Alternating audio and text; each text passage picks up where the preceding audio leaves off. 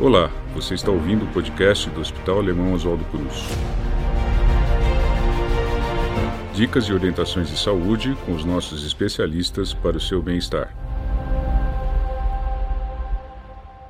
Olá, eu sou o Dr. Luciano Ribeiro, neurologista da Unidade de Medicina do Sono do Hospital Alemão Oswaldo Cruz.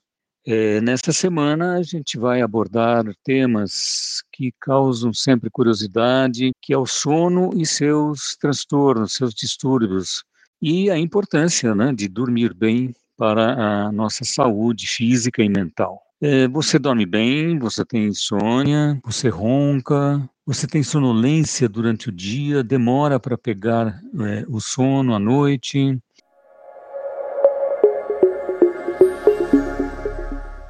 Inicialmente, a gente tem que entender o que é o sono. O sono é um estado fisiológico normal, necessário para todo ser humano. E ele sofre variações desde que nós nascemos até a idade adulta e o idoso. Sofre variações principalmente na sua quantidade. Se a gente imaginar, por exemplo, um bebê, uma criança, a gente observa que um bebê, por exemplo, ele praticamente dorme é, 24 horas. Ele acorda para comer e come para dormir. Com o crescimento, uma criança, por exemplo, já começa a reduzir esse, essa quantidade de horas de sono, de forma que o, sono vai se concentrando na parte da noite, no sono noturno, mas ainda permanece um, um sono, a criança ainda dorme, por exemplo, à tarde, principalmente, então é, que vai também reduzindo e ficando na idade mais, o adolescente vai se restringindo mais para o sono noturno. Se a gente pensar, por exemplo, um adolescente, a gente observa também que o adolescente já dorme bastante em relação ao, ao adulto e principalmente em relação ao idoso. Quando nós chegamos na idade adulta, a gente pode dizer que a média né, de tempo total de sono está por volta aí de 7, 8 horas. Se a gente pensar, por exemplo, já no idoso, ocorre uma certa não só redução, mas principalmente o sono ele fica mais fragmentado. O idoso acaba também voltando a ter cochilos durante o dia, de forma que à noite muitas vezes parece que há uma redução no seu tempo total de sono. Então a gente observa que desde um bebê, uma criança, vai havendo uma variação, principalmente na quantidade de horas de sono, que é um fator importante que varia, que depende de cada pessoa. Essa variação individual do tempo total de sono a grande maioria das pessoas, a porcentagem grande das pessoas dorme por volta de 7, 8 horas, né? Mas é, tem aquelas pessoas que necessitam é, de mais horas de sono e aquelas que podem dormir menos e estão bem. Quando existe uma necessidade pequena de horas de sono, tem pessoas que com 5, 6 horas se sentem bem. Nós chamamos de dormidor curto. Ou seja, aquela pessoa que com seis horas que, é, acorda bem e está bem durante o dia. E tem as pessoas que necessitam de mais de sete, oito horas, dez, nove, dez horas de sono, onze horas de sono, a gente chama de dormidor longo. Então, o que determina né, uma quantidade adequada de horas de sono, é claro que a pessoa a pessoa dorme aquela quantidade e acorda bem e está bem durante o dia. Então, é, às vezes a pessoa não precisa ficar preocupada que precisa dormir, por exemplo, 7, 8 horas, como se fosse uma coisa normal e o que sai dessa quantidade seria é, anormal.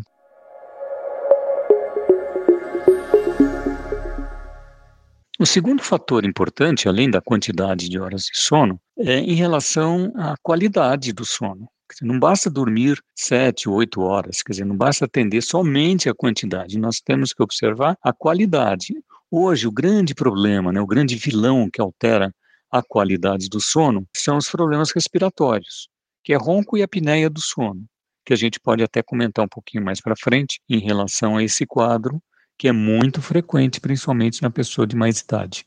E existe um terceiro fator importante para a gente estar tá dormindo bem, que é, é, o que a gente chama de ritmo, vigília, sono. O que, que é isso? Todos nós temos um horário ideal para ir dormir e para acordar pela manhã. Então, a gente pode também dizer, da mesma forma que a quantidade é uma característica individual de cada pessoa, de cada um. Ou seja, a gente pode dizer que a média né, da população dorme aí por volta de umas 10, 11 horas e acorda por volta de umas 7 horas, mas isso é uma média. Então não existe assim, ah, isso é normal ou isso não não é normal. Ou seja, tem pessoas que dormem muito cedo e tendem a acordar muito cedo, o que nós chamamos de matutino, e tem aquelas pessoas que dormem muito tarde e acordam muito tarde, é o que nós chamamos de vespertino. E são variações da fase de sono que varia também de cada pessoa. É, existe, eu sempre comento aquela frase né, famosa que Deus ajuda quem cedo madruga. Ou seja, isso é um mito. Por quê? Porque a gente não pode dizer que o vespertino ele é diferente nesse aspecto de ser um anormal, vamos dizer assim, em função do que a sociedade coloca como, como ideal, vamos dizer assim. Que isso é uma característica genética. Nem o matutino e nem o vespertino escolheu ser assim. Na verdade, existe uma determinação genética para o vespertino ser vespertino.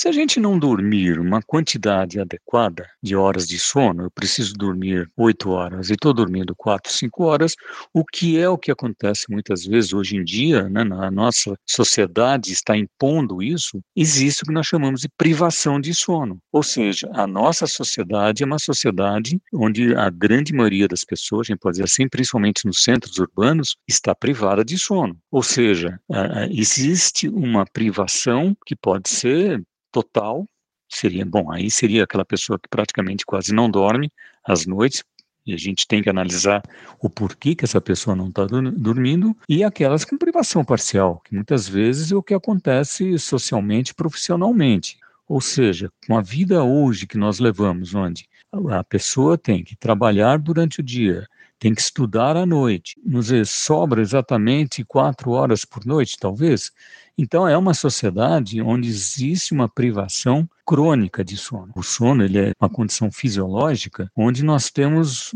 funções importantes que o organismo trabalha é, desligado do, do, da nossa vigília, mas ele está produzindo hormônios, né? o nosso metabolismo está sendo diferente, a, o nosso cérebro está trabalhando de maneira diferente, está trabalhando as nossas memórias, o nosso aprendizado, o nosso sistema imunológico, o nosso sistema cardiovascular, digestivo. Então, ele está funcionando de maneira diferente, desconectado um pouco do nosso trabalho que, é, que estamos acordados, que é a nossa atividade, a gente tem que é, sair, a gente tem que trabalhar. Existe uma série de funções que acontecem quando a gente está acordado. Nesse período, com outras funções importantes do nosso organismo. Então, se a gente imaginar que a privação de sono altera todo o nosso organismo de maneira geral. E aí, é, a gente pode dizer que a privação do sono, em relação à pessoa que está dormindo pouco por uma condição social ou profissional, mas também, do ponto de vista profissional, a gente tem é, os trabalhadores, né, os trabalhadores em turnos, principalmente o que a gente chama de turno alternante. Se a gente imaginar, por exemplo, que o sono tem que acontecer naquele horário que a gente, né, que é próprio de cada um, que seja das 11 ou às 7 horas da manhã, se a gente imaginar a pessoa que trabalha à noite, tem que dormir de dia, e muitas vezes você altera isso, um dia é assim, outro dia é diferente, é, a gente sabe que esse reloginho que nós falamos, que é o nosso ritmo circadiano, circadiano quer dizer ao redor de um dia, de 24 horas, esse ritmo ele tem que ser, vamos dizer assim, homogêneo, né? Ele tem que ser regular. Por quê? Porque todo o nosso organismo é como se nós, como se nós tivéssemos vários reloginhos espalhados pelo nosso organismo. Se a gente uh, altera esse reloginho dia a dia, imagine que toda a nossa função em todo o nosso organismo está sendo modificado, está sendo alterado. Então, as repercussões em relação à saúde, isso tem vários trabalhos mostrando que, principalmente, esses trabalhadores eh, em turnos alternantes têm um fator de risco para doenças futuras, doenças não só físicas como eh, mentais.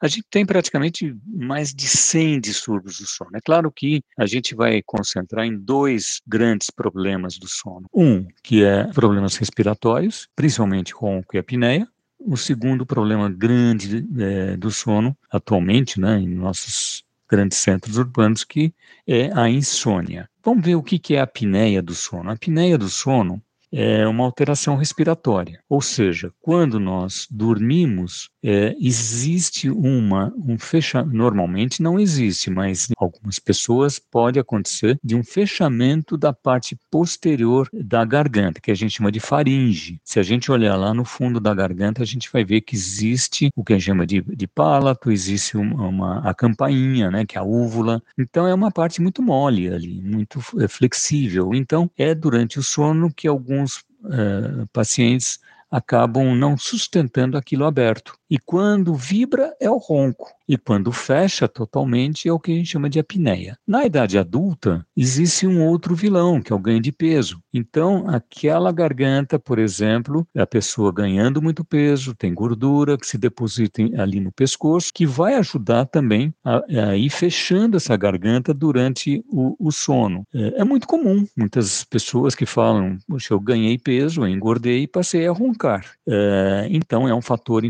importante. E na idade, vamos dizer assim, depois dos 50, 55 anos, principalmente na, com mais idade, existe um fator que é inevitável, que é a flacidez. Toda a nossa musculatura ela fica flácida com o envelhecimento. E essa musculatura da garganta também, não tem jeito. Ela vai ficando mais flácida e durante o sono essa flacidez ela aumenta e não sustenta a garganta aberta. Então ela fecha e vai fecha e abre. Então é a apneia que vai aparecendo. A pessoa ronca e periodicamente, muitas vezes tem pessoas com apneia grave que a cada minuto de sono há um, fechamento da garganta e faz a apneia. Qual é a consequência disso? A apneia dura lá uns, alguns segundos, um minuto, e depois a pessoa volta a respirar. Então, o sono acaba não se aprofundando e o sono ele fica fragmentado com vários pequenos despertares durante a noite, curtos despertares. Então, o que que acontece? A pessoa pode falar o seguinte: "Ah, eu durmo 7, 8 horas, mas já acordo muito cansado. Meu sono não foi bom. Parece que eu acordei várias vezes. Durante o dia eu estou cansado e com muito sono." Então, começa a ter uma sonolência diurna e isso é um quadro característico do, da apneia obstrutiva do sono. Tem outras consequências a médio e longo prazo. Hoje se sabe que a apneia do sono tem é, fator de risco para doenças cardiovasculares, endócrinas, obesidade, diabetes, é, hipertensão arterial. Então, a gente sabe que o ronco e a apneia são fatores importantes e devem ser diagnosticados e tratados.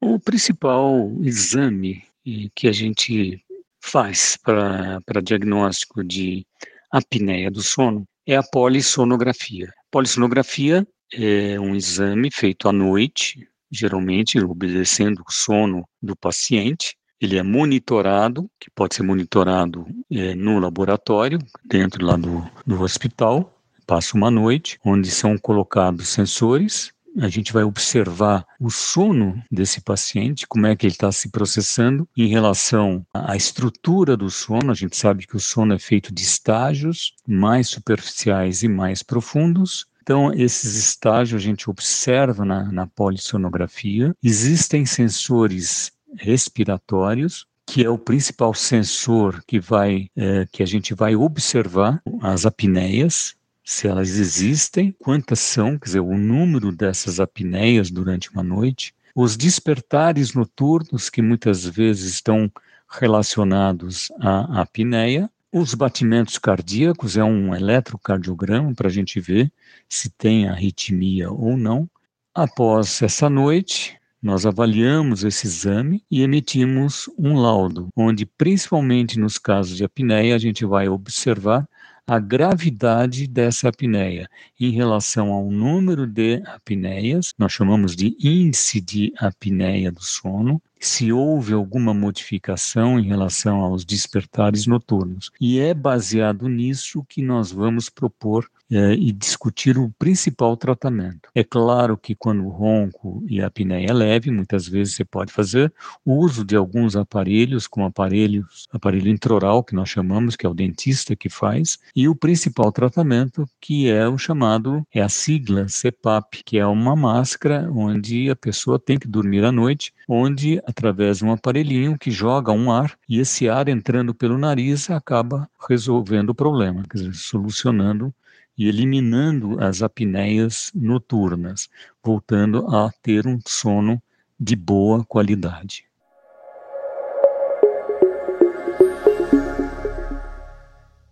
O segundo é, grande distúrbio do sono, quer dizer, talvez assim de importância tanto quanto os problemas respiratórios, é a insônia. Insônia, muitas vezes a pessoa não sabe que, que ela tem uma insônia, ela fala que não dorme bem. Então, cabe ao médico saber o que, é não dormir bem.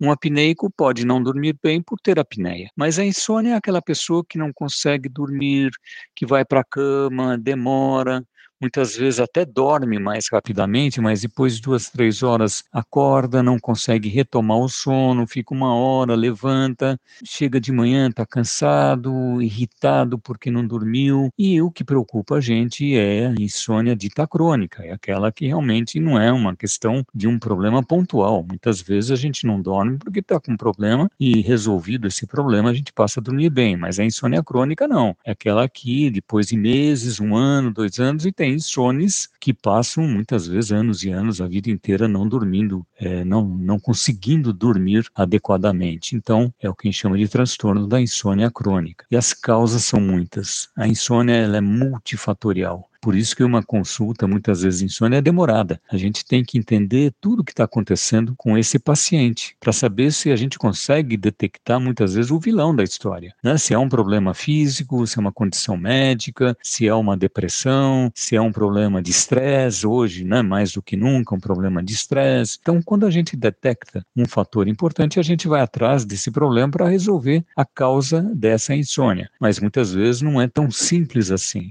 Né? Muitas insônias insônias é, crônicas, né, que a gente chama de transtorno da insônia, está inserida dentro de um contexto muito amplo. Então, a gente é, vai ter que se valer é, de medicamentos adequados. Hoje nós temos medicamentos adequados para tratar insônia e, principalmente, mudança de comportamentos e hábitos. Ou seja, a gente muda comportamentos, é, tentativa é de mudar também certos pensamentos, né, condições que o paciente vai adquirindo, vai cristalizando quando a insônia vai se cronificando. Então, é, cabe ao médico entender tudo isso para a gente conseguir um, um bom tratamento, um sucesso no tratamento do paciente é, insone.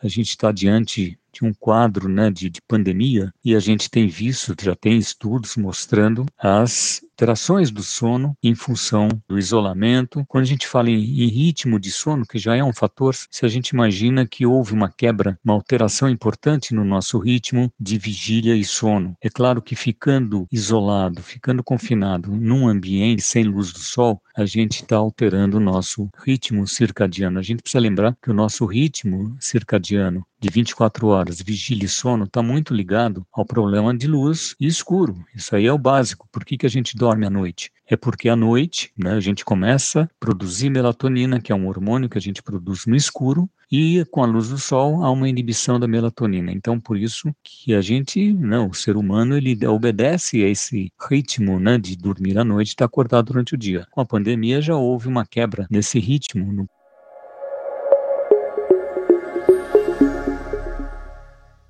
Falando em ritmo circadiano e produção de melatonina, nós é, temos agora recentemente aprovação pela Anvisa da melatonina. Nós produzimos melatonina, é um hormônio que nós produzimos, então a gente já começa a perceber que a melatonina ela é feita para ritmo, para a gente acertar um ritmo circadiano. Ela não é um hipnótico para ser usado em qualquer condição, em qualquer distúrbio do sono. Então, não é toda a insônia que a pessoa vai ter que tomar, que pode tomar melatonina. Então, a melatonina, exemplo, o que, que altera o nosso ritmo, que nós já comentamos. Então, são os, os vespertinos, onde você quer puxar um pouquinho o ritmo de sono, então a melatonina pode ajudar. É, os trabalhadores, é aquele indivíduo que trabalha à noite e tem que dormir de dia. Ele chega em casa, a gente engana um pouquinho o cérebro dele, dizendo, dá melatonina, dizendo agora é noite, como dizendo agora você tem que dormir. O jet lag, né, que é aquela pessoa pessoa que viaja para vários fusos, né, de principalmente Japão, China, onde você inverte o teu ritmo. Então, às vezes vale a pena você fazer uso da melatonina até um, uma semana antes para ir modificando o teu ritmo para você chegar naquele país, você está mais adequado. Então, a gente vê que a melatonina tem suas indicações. Então, não é uma panaceia para ser usada aí para qualquer né, problema de, de sono de maneira geral.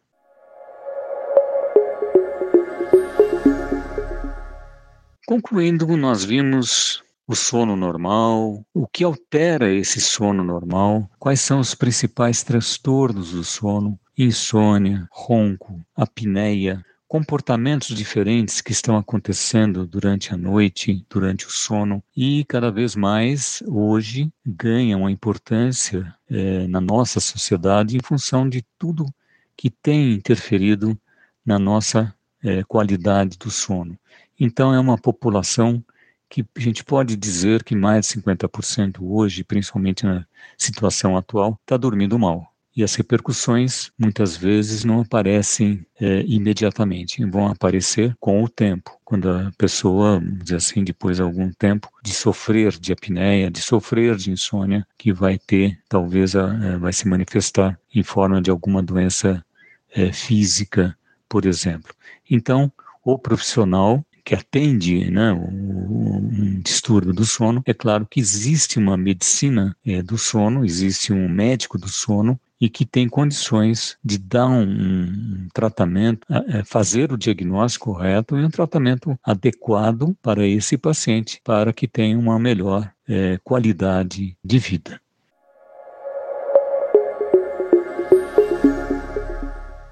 Este foi o episódio desta semana do podcast do Hospital Leão Oswaldo Cruz. É, muito obrigado a todos por nos ouvir e fiquem à vontade para enviarem suas dúvidas, sugestões por meio de nossos canais digitais. Um forte abraço e até a próxima.